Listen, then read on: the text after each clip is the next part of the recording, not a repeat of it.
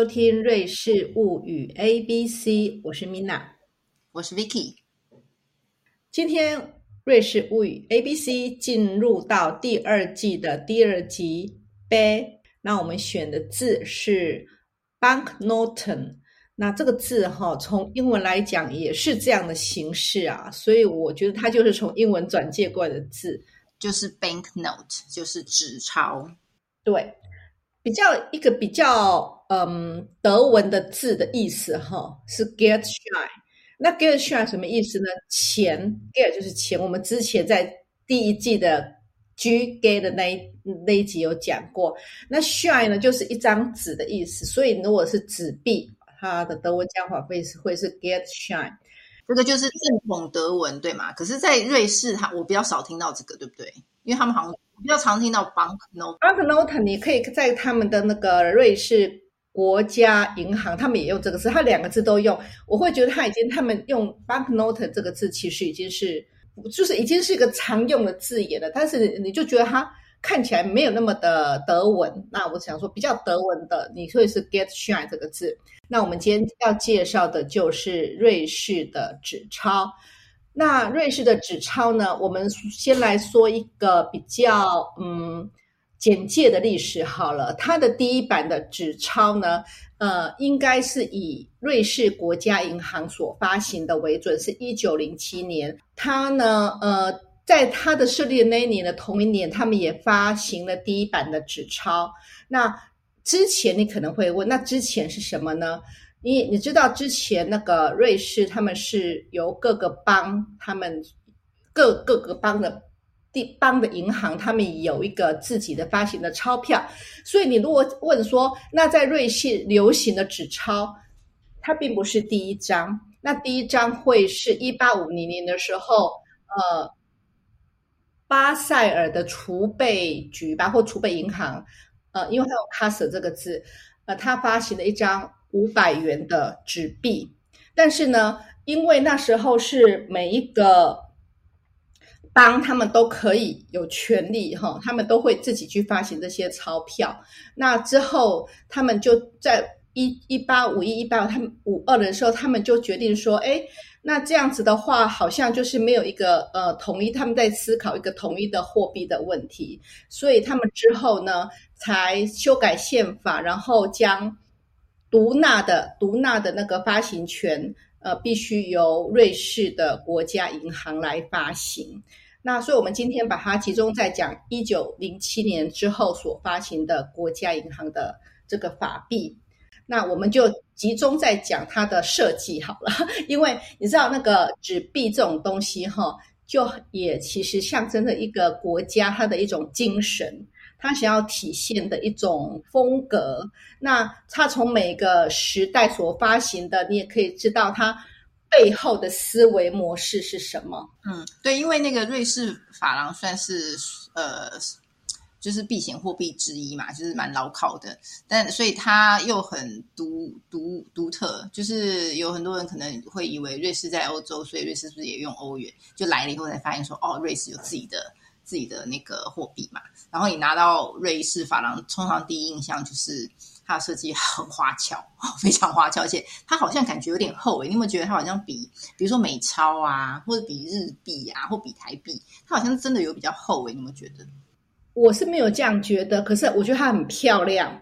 那个你如果说整体来讲，它常常在那个世界上有一种什么最美丽的钞票的的比赛嘛。那他在第八系列跟第九系列都曾经拿过那种最美丽的的里里面的几张面额都拿过最美丽的钞票的称号。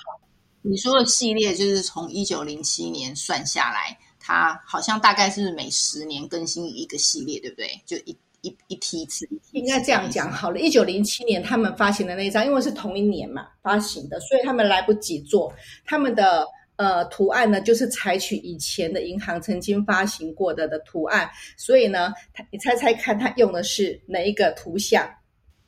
该不会是国家的守护女神吧？好像，好像就是会 对，对，阿维提亚女神嘛。对，他就选了 Helvetia 这个女神像，蛮合理的，蛮合理的，嗯，很合理，对不对？所以你就知道。这个 Helvetia 多么是他们的代表性人物，他们第一批的纸钞就是用它。然后呢，右边上面呢就是增加了一个套印，就是瑞士的十字旗这样子，那是一个临时的纸钞。所以呢，它在一九零七年第一批，第二个系列其实一九一一年就发行了，那才是比较正式的。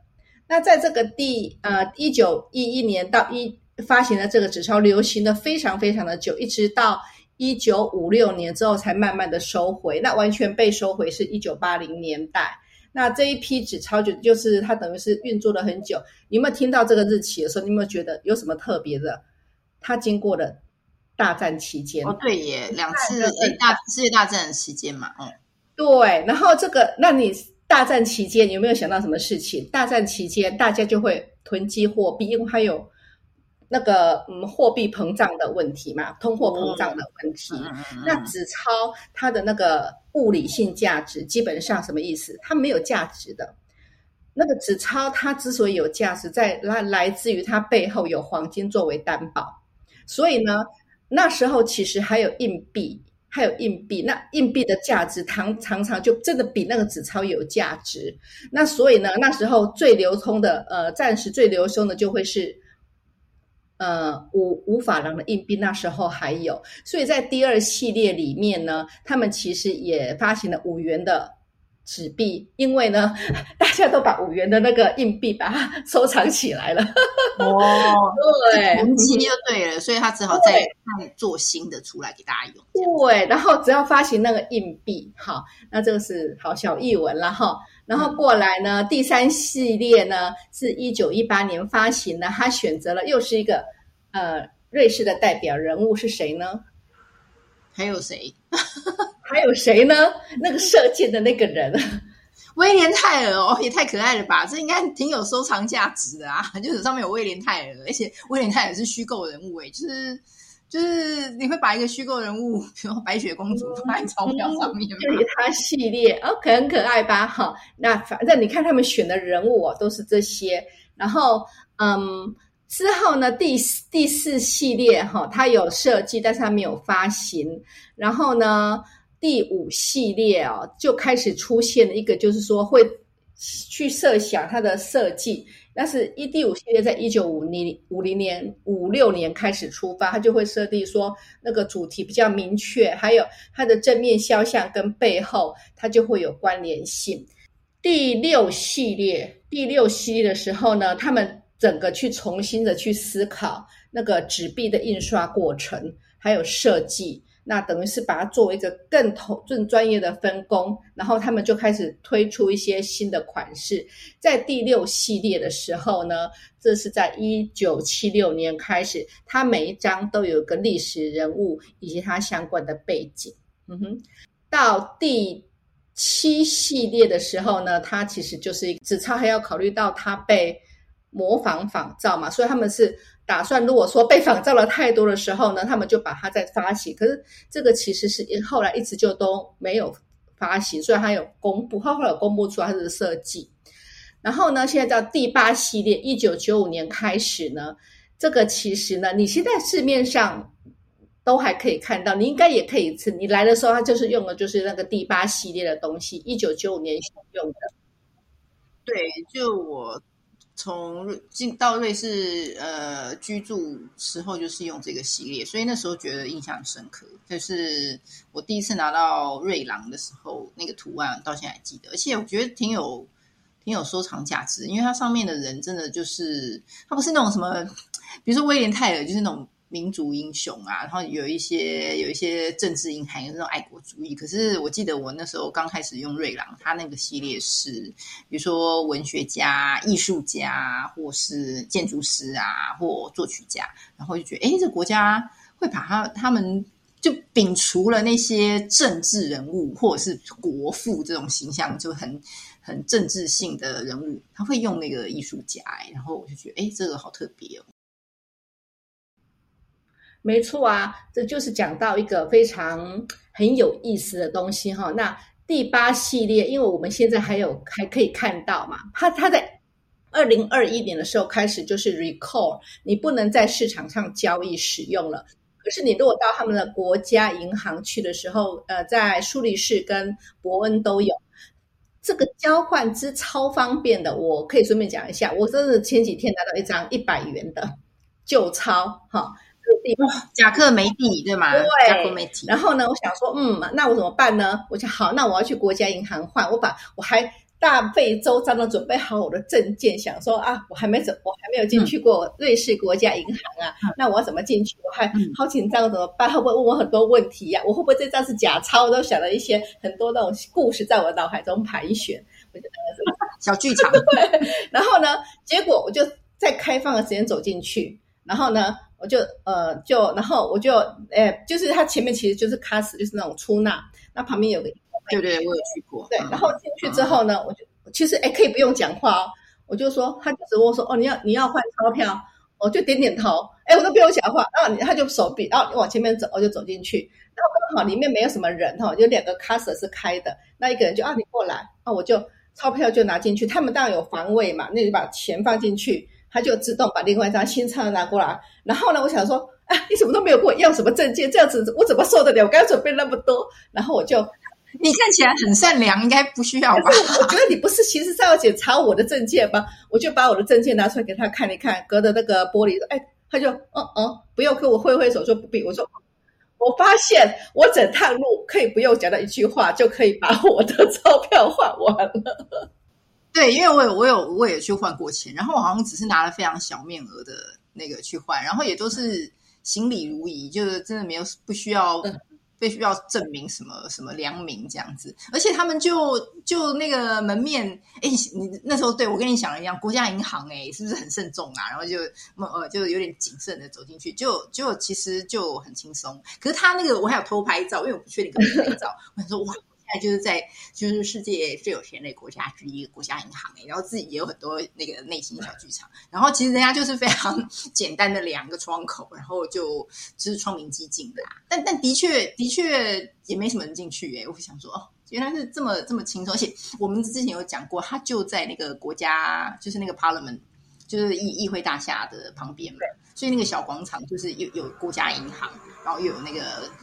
国家议会就是联邦政府，然后这是重要银行。可是事实上，它又又很很 relax，气氛是还蛮蛮悠闲。对，没错。然后我就去来，然后我在门口就拍照，说：“哎，我刚刚走进去了耶！”这样一句话都没讲到，害我真的是等我搭飞机在准备干嘛呢？对，可是我跟你相反，因为我那时候知道说呃可以去换钱，我那时候有点有点那个没有没有特别想换，因为我真的很想保留。那个一百一百法瑞郎，因为上面就是那个瑞士的雕塑家，就是贾克梅蒂，然后他一面就是贾克梅蒂的头像，就是那，就是一个很看起来很忧患的老老老先生，然后背面就是他最有名的那个作品，就是那你如果大家可能知道有一个雕像才有名，就是非常狭长的人形。然后呢，那个表层就有很多孔洞，这样子，它就是那种反思战争啦，然后行走的人，但是是那种搞木死灰的形象，就是这个就是贾克梅蒂最经典的的作品嘛。所以他就一面是贾克梅蒂，就艺术家本人肖像，另外一面是他作品。然后这个逻辑就在其他的面额也是这样重复。比如说那时候同一个系列，你刚刚说石珐琅就是科比意，就是那个有一个呃，就是二十世纪最重要的建筑师之一科比意，然后他也是瑞士籍嘛。所以一面就是科比意的头，然后另外一面就是他的著名的作品。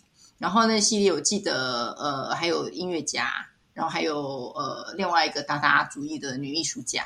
然后还有一个文学家，但是那个系列最顶级的算是，哎，是一千法瑞郎还是两千？一千，一千，对，最顶级。然后我那时候因为很很少需要拿到那么大面额的现钞，但是一千的那个头像是一个很重要的文学呃文化史的历史家，叫做布克哈特。然后我那时候就哦。就是雷达一想说，哎，这个布克哈特该不会就是我们以前修艺术史的时候修文艺复兴要读一本必读的经典，就是那个意大利文艺复兴的文明这样子。然后我想说，哦，这个布克哈特就是原来是瑞士人哦。然后我发现他竟然也是巴塞尔的人，然后我就去查，然后就发现说，哎，其实那个巴塞尔的历史博物馆啊，有有呃展示这个布克哈的书桌，这也让我觉得说，哇，念文主可以念到说。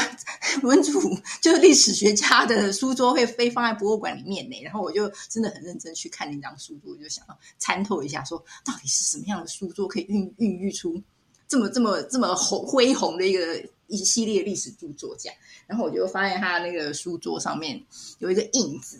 就是我们，就是有一些很龟毛的人呐，会说哦，我这个是很好的木头桌，对不对？然后你如果有很热的东西，比如说茶杯或是碗或盆呃盘子，你不能直接放在那个木桌上，会留下印子。我就发现布克哈特的书桌上面有一个超大的，像是汤碗一样的印子，他很显然就是一边吃东西一边写东西。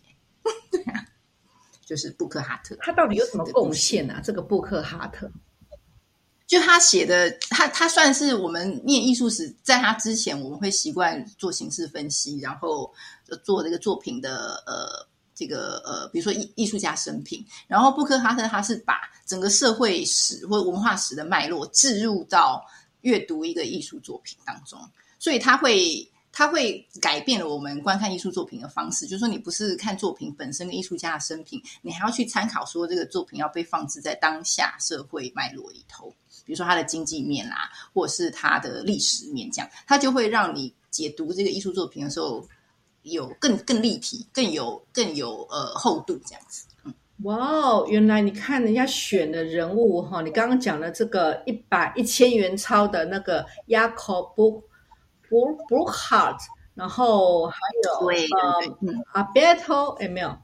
啊，Beto 这个叫什么？九 Cometi，九 Cometi 这个这个人，他是意大利语区的人，对不对？哎，我常常在夹克，对他常常在很多地方哈，都都有他的名字为命名的。我家附近就有一条这条街哦。然后，嗯，然后像那个 Book Heart，他的这个姓在巴塞也算是望族的姓啊。原来如此。还有你刚刚还提到那个科比意，这是法对吧？OK。对对对，他们其实他是出生在那个拉绍德峰，拉绍德峰，那就是一个嗯，怎么讲，就是钟表区的故乡。所以他父亲也是钟钟表，就是制表师这样，所以他是出生钟表世家。但是他是他主要的贡献就是建筑师，然后还有还有很多就是对当代美学的批评理论啊，就是而且他的作品也影响了日本的那个安藤忠雄。然后现在就是，其实是反而在瑞士以外地方更容易看到那个科比的作品。他有几个重要作品，反而是在巴黎，就是他帮一些 有钱人就是设设计那个私宅。然后他有一个亚洲一个重要作品是那个东京的西洋呃国立西洋美术馆，那个也是科比的作品。嗯，但他其实是瑞士人，瑞士法语区的人。哦，所以他刚刚我们讲的这三个钞票哦，就已经涵盖了涵盖了他们三个语区的代表性人物。哎，这是选选这个钞票的呃人物，他们每一张就是呃正面就是他们的头像，那背面就是他们的代表作品哦。你真的是好好的查那个都大有来头耶。那你刚刚讲的那个一百元这个钞票哦，它其实也当选过世界最美丽的钞票。可是寓意真的，我看它的寓意比它的设计真的还要多得多耶。它你讲的说那个什么颓唐的那个呃反战的思想啊，嗯哼，嗯嗯嗯嗯。就是行走的人，可是像你如果说我们说我们想要把这这这些钞票，我们刚刚讲的那三位的钞票留下来，那它等于一千一百一，一千一百一就是三万三万多，三万多，对啊，对三万多，所以。等于说，我我我要把三万多留在家里，只是为了它的设计，所以就是陷入一种两难。如果我有一张一千法郎，我要不要去把它换成新钞，然后就可以用？还是说我就要把它放在？其实你可以存吧，这个以后以后可能都会，应该都会。你传家之后，哎，怎么把它换掉了？传家之后都是那个，都是几百倍，应该都是几倍的那个。的增值空间了，比方说你第一代现在可能就买不到喽，那个一九零七年那一张，对不对？我还蛮想要拥有那个威廉泰尔那一张，对呀，大家觉得哇，真的很很很不错。那这个是第八代的哈，我们现在偶尔还看得到，然后你要去换钱也是非常的容易了。然后我们现在来讲到目前，它从呃。二零一六年，嗯，开始陆续发发行的这个呃新的新一代的纸钞哦。那这个新的纸钞呢，其实它更有趣了，它就脱离了介绍了人物，它要介它要介绍的是什么呢？它要介绍一个嗯瑞士的给人家的印象哦，所以他就开始他的主题变成说开放的多彩多姿的瑞士。那他们的瑞士纸钞并不是一起，有呃呃，他们总共有六六种面额嘛，一千、两百、一百、五十、二十、十块，他们是陆续的去呃发行出来。那里面呢，其实他们就采用了一些什么呢？呃，主题，比方说我一一讲好了，一千块钱它的主题是沟通。正面是它主题是沟通，然后呃就用语言来设计，然后呢第两百块钱是科学啊用物质，那嗯一百块钱是要讲的是人道主义，它的那个色彩呃形象表现是水，然后呢第五十面额的它的而且要讲的是体验 e l e b n e s 然后它要讲的是一种风，然后呃过来是二十块钱的，它是用创意，它就是一种光。然后，虽然我也觉得这个怎么连接，这一定有它的意义哦。那我们可能以后啊，如果有空或者我们在什么地方再可以去讲这个。然后呢，呃，第十块钱的就是那个组织，然后是一个时间，其中五十的面额的跟十块钱面额的都曾经获过世界最美的纸钞。哎，拜托，六六张哎，就已经 有两张获得世界最美的纸钞这种称号了。嗯。然后当然了，这也不能只有美丽啦，它他们的那个安全防卫性呢，一一直都是很被称道的。因为毕竟呢，瑞士的保值性是非常好的，尤其在像那个呃疫情期间呐，他们其实在的通货膨胀率，这个通货膨胀其实一直保持的是非常强势的货币的状态。所以它的那个设计是不是每一？就是你刚刚说每一个系列都不一样，设计师对每个系列都不一样的设计师。然后这次的第九系列的设计师呢，呃，其实是第二名，因为第一名的设计师好像那时候呃利用什么胚胎的那个表现手法，其实是有点争议的。不过我要讲的是，你知道吗？二零一六年发布哦，其实他在十年前他们的央行就开始。呃，说要竞选的，所以他们的都是在做长久眼光的规划。他们要如何去改版，如何去设计，就是说他们不是说两三年为期，他们是十年眼光在看待这些事情。所以现在来瑞士玩的人都是会，如果他有换瑞郎的话，他应该都会拿到就是最新版的，对不对？就是最最最新的这个系列。没错，而且它们颜色都非常的缤纷多彩哦。对对对，这好像跟上一届一样，就是。很华丽，很华丽，哎，就是很很亮丽啦，然后各种不同的颜色，那又很美。那每次我拿到新钞，就觉得啊，好漂亮的钞票，真的是还蛮有观赏的艺术价值，而且很强调，好像很强调它防伪的功能，哎，就是又加横条啊，然后又加那种镭射，是不是像有一点像镭射浮水印的那种东西？对，它在世界上算是最安全的纸钞之一。那今天我们就找找了一个蛮有趣的，你每天都会看到的。当然，我们现在有很多都是那种数位货币啦。不过你知道吗？瑞士还是有些人在提倡说，我有使用纸币的权利，所以你一定要给我保有纸币。对啊，因为数位支付在瑞士推的好像没有像其他国家那么那么普及耶。就我的使用经验，我觉得我去荷兰跟英国，就是用数位支付更容易一点。然后在在瑞士应该是用。七 W I N T 那个 Twint 对，但是很多人还喜欢用纸钞，毕竟如果 Twint 你可以让人家知道你在买什么，这好像个人隐私方面没有那么好。对，而且瑞士就是老老比较老派一点，就是我知道蛮多人还是会习惯用实体支付。纸纸钞，那我们今天的节目就讲到这边啦。其实货币啊，纸钞有很多方面可以谈啊。那我们也许之后再来谈这方面的相关议题了。那今天的节目就到这边了，拜拜，拜拜。